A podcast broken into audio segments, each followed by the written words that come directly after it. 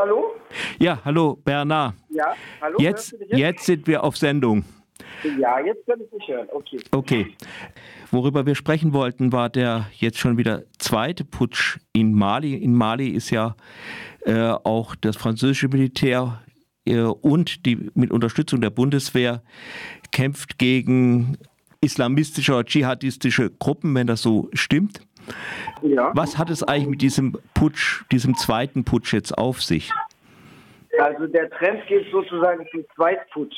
Äh, also ja, der, der erste Putsch fand am 18. August 2020 statt, also vor einem knappen Jahr, vor zehn Monaten, ähm, und brachte jüngere äh, Militärs äh, an die äh, Übergangsregierung. Damals ging es darum, den seit 2013 amtierenden äh, Staatspräsidenten Ibrahim Boubacar Keita, genannt IDK, äh, zu stürzen. Durchaus unterstützt durch breite Bevölkerungskreise, also in, äh, sagen wir mal nicht aller, aber vieler Augen, war äh, damals das Eingreifen der jüngeren Militärs als kleineres Übel betrachtet worden, angesichts der äh, notorischen Korruption, der Ernennungspraktiken, zum Teil der autoritären Tendenzen auch unter IBK, der selber im August 2013 bei seiner ersten Wahl kurzzeitig als Hoffnungsträger galt, aber äh, schnell, das, äh, schnell nicht mehr als solcher betrachtet wurde, mh, da er sich offensichtlich an der Macht festzufressen versuchte und äh, Familienmitglieder, insbesondere seinen Sohn Karin Keita, platzierte und äh, das offizielle Mandat noch bis 2023 angedauert hätte, wurde das also als kleineres Übel betrachtet.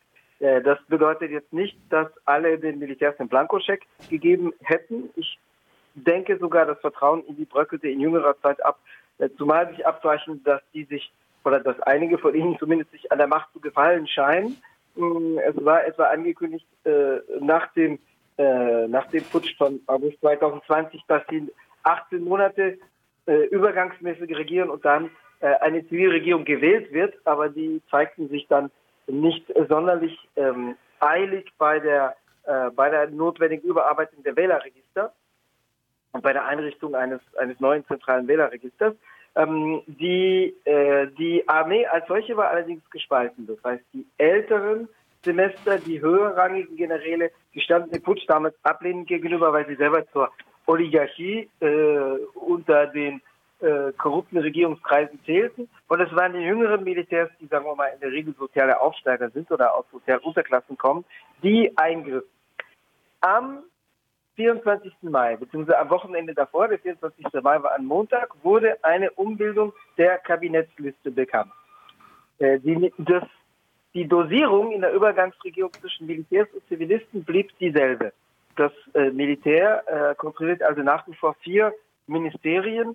Zwei davon würden in Deutschland das Innenministerium bilden, also das Ministerium für Territorialverwaltung und das Sicherheitsministerium. Dazu kommt das Außenministerium die, äh, und das Verteidigungsministerium. Die, äh, die Dosierung innerhalb der Militärs war allerdings verändert worden. Äh, es waren zuvor vier Militärs, die äh, zu den mittleren und unteren Rängen, sagen wir mal zu den mittleren Rängen der Armee zählen und zu den jüngeren Generationen. Die wurden ausgetauscht durch zwei alte Generäle, die dem Putsch 2020 ablehnend gegenüberstanden und also eher für den Verbleib der, der alten Mächte an der Regierung gewesen waren. Das betrachteten wiederum die Teilnehmer an dem Putsch als Provokation und das Ausbremsen der Veränderungsdynamik, die sie äh, zumindest in ihren eigenen, auch in manche andere Augen verkörperten. Äh, und äh, es wurden am Montag, den 24. Mai, der zivile, also der Präsident, der selber zwar als Zivilist gilt, aber selber pensionierter Militär ist, Ndau, war Ndau, geschrieben NDAW, und sein Premierminister Umar äh, Moktawan, Moktawan äh, die wurden festgesetzt, das heißt, die wurden einfach in der Hauptstadt Bamako ähm, äh, sozusagen gefangen gesetzt und in die Garnisonsstadt Kati, die 15 Kilometer außerhalb liegt, verbracht, erklärten dort ihren Rücktritt, also sicherlich unter einem gewissen Druck. Äh, sie wurden, ich sag's mal gelinde, mindestens freundlich eingeladen, äh, dass es besser, dazu, dass es besser wäre, zurückzutreten. Und es wurde ein neuer Übergangspräsident ernannte an diesem Montag, also vorgestern, am äh, 7. Juni seinen Eid seinen Amtseid leistete, der bereits im August, Dezember 2020 einen Monat lang Übergangspräsident gewesen war und dann den pensionierten äh, Militär ähm, äh, Ndau äh, das Feld räumte. Bei dem handelt es sich um Assimi Goita. Äh, Goita ist jemand, der als Bewunderer von Thomas Sankara gilt. Thomas Sankara war nun ein Ex-Militär oder ein Militär, der über einen Putsch an die Macht kam, nicht in Mali, sondern im Nachbarland Burkina Faso.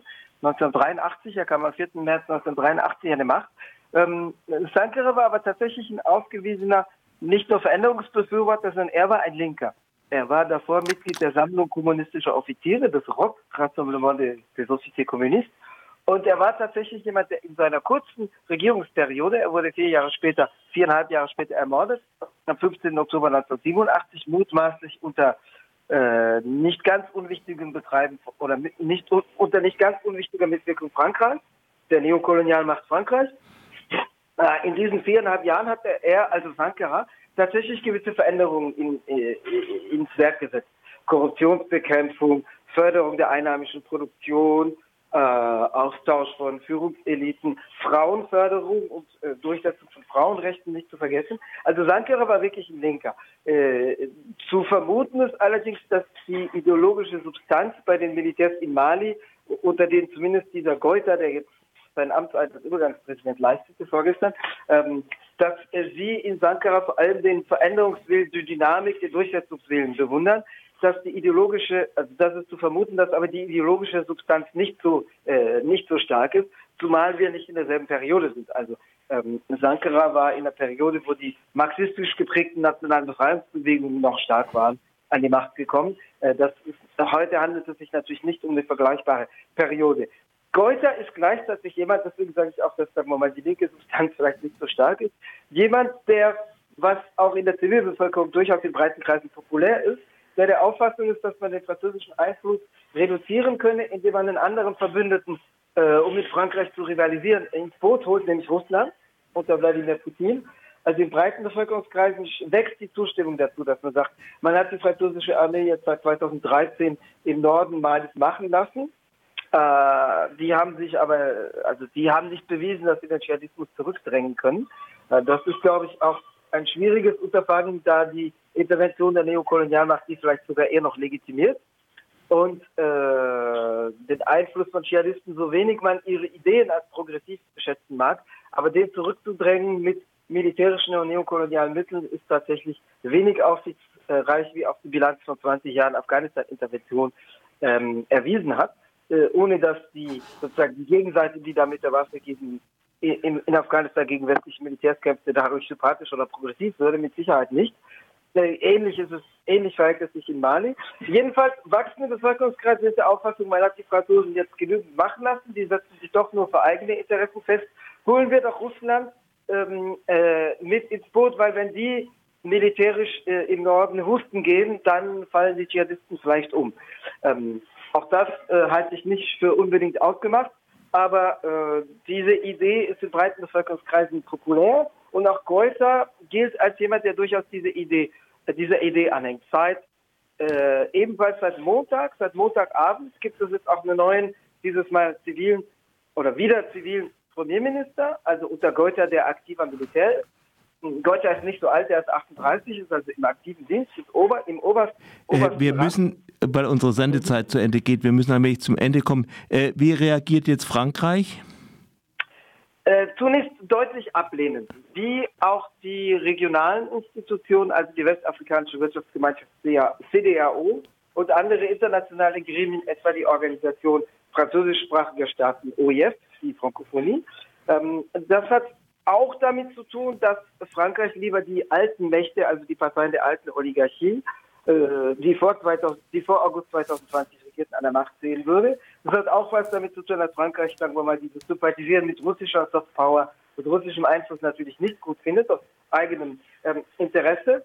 Äh, Frankreich beruft sich natürlich formal darauf, dass Putschen gar nicht geht, äh, wobei in anderen Staaten der Region Frankreich keine Probleme damit hat, etwa in Tschad, wo nach dem Ablehnen des Altpräsidenten am 20. April sein Sohn an der Spitze einer Militärjunta die Macht übernahm, womit Frankreich gar keine Probleme hat. Also es ist natürlich Interessenpolitik.